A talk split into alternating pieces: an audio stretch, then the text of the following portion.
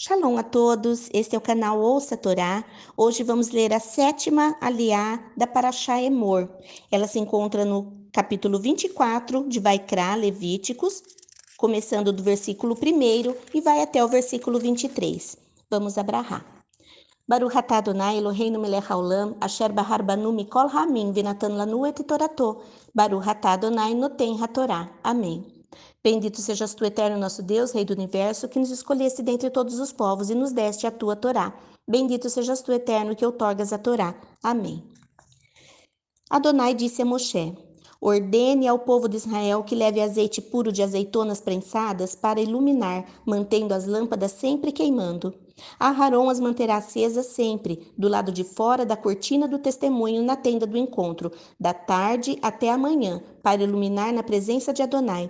Este será um regulamento permanente por todas as suas gerações. Ele sempre manterá em ordem as lâmpadas da menorá de ouro puro diante de Adonai.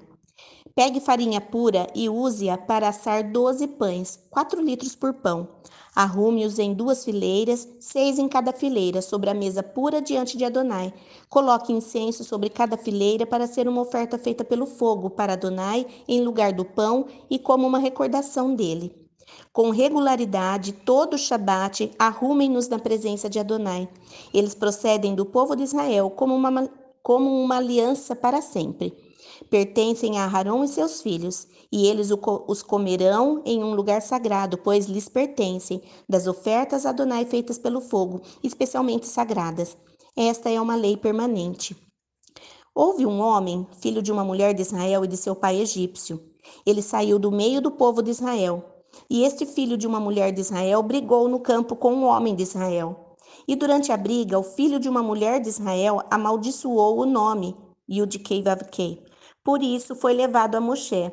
O nome de sua mãe era Shlomit, a, a filha de Dibri, da tribo de Dan. Puseram-no sob guarda até Adonai lhes dizer o que fazer. Adonai disse a Moshe: Levem o homem que amaldiçoou para fora do acampamento. Todos os que o ouviram colocarão as mãos sobre a cabeça dele e toda a comunidade o apedrejará.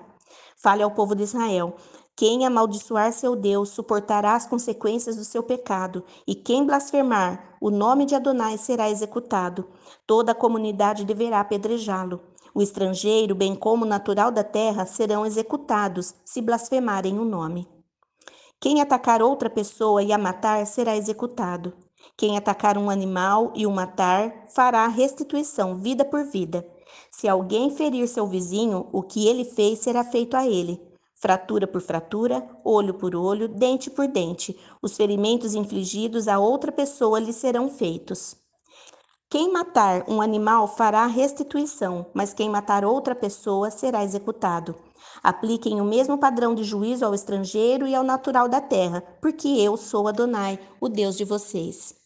Depois disso, Moshe falou ao povo de Israel, e eles pegaram um homem que havia amaldiçoado, levaram-no para fora do acampamento e o apedrejaram até a morte.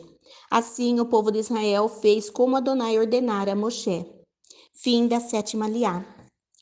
Baruch atah Adonai Eloheinu melech haolam, asher natan lanu Torah temet, v'chaye olam natab etorreinu. Baruch atah Adonai noten hatorá. Amém. Bendito sejas tu, eterno nosso Deus, Rei do universo, que nos deste a Torá da verdade, e com ela a vida eterna plantaste em nós. Bendito sejas tu, eterno, que outorgas a Torá. Amém.